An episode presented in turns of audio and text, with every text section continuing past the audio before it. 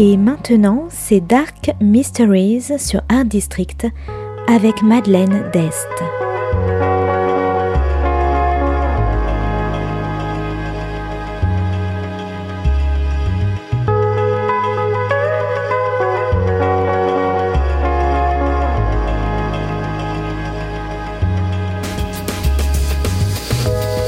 Welcome to Dark Mysteries, a book review show devoted to crime, mysteries, thrillers, and the dark side of human nature.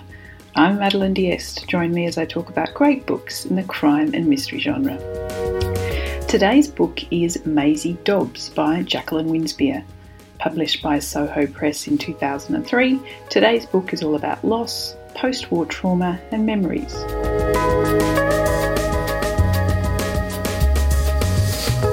It's 1929, 10 years after the armistice, and Maisie Dobbs has recently opened her own detective agency.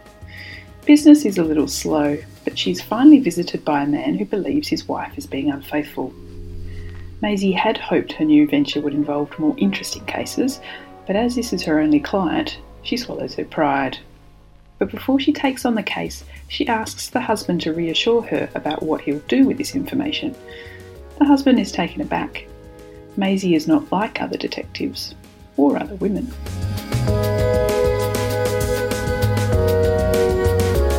Satisfied with his answer, Maisie follows his wife on a train into the countryside, where she visits a grave marked with the name Vincent, no surname. Maisie uncovers that Vincent was not a victim of the Great War, but instead committed suicide after returning. Grievously wounded and traumatised, Vincent spent his last days in a convalescent farm called The Retreat, a refuge for ex soldiers like him who can't readjust to normal life.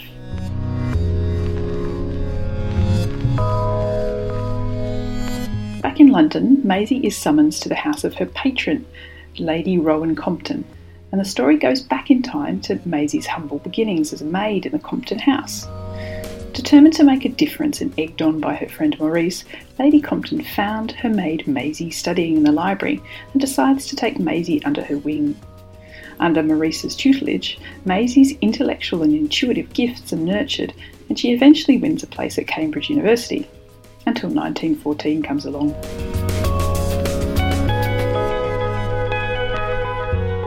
Back into 1929, Lady Compton's own son has returned from the war, disheartened and withdrawn, and for the second time, Maisie hears about the convalescent farm, the retreat, and she's determined to understand the truth about the refuge.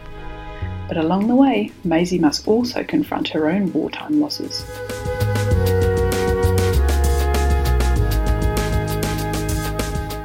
Now, Maisie Dobbs is part detective story, part historical fiction, and the story takes place from the years 1910 to 1929, following the life of the main character she must deal with the events of her past to understand her current case. Now, this is nothing unusual in crime fiction. In fact, it's a little bit of a cliche. However, this book delves deeply into Maisie's past and leaves the mystery of the retreat far behind as we learn about how Maisie became the woman she is. Some readers may not like this, but as I already really enjoy historical fiction, I was quite happy to be taken along for the ride. The storytelling is evocative and heartbreaking. The descriptions of the lives of the damaged men returning from World War I really struck me and gave me a new sense of compassion for how men must struggle under society's expectations of men and masculinity. Maisie Dobbs herself is a fascinating character, clever and methodical and quite obsessive. Under Maurice's tutelage, she learned a wide cross section of disciplines and uses her broad range of skills and knowledge to analyse her cases, including sitting cross legged in meditation to empty her mind. Quite unusual in 1920s London. Now, this is the first in the Maisie Dobbs series, and to date there are another 15 novels, and I'll be back for more. So, if you like a mix of historical fiction and detectives, World War I settings, insightful and intuitive women, and lost loves, I recommend Maisie Dobbs by Jacqueline Winspear.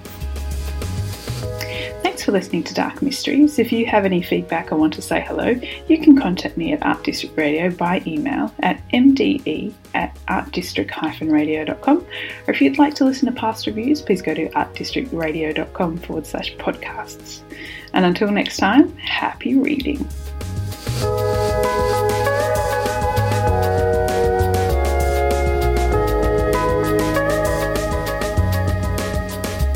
C'était Dark Mysteries sur Art District, la chronique en anglais de Madeleine Dest qui nous vient directement d'Australie.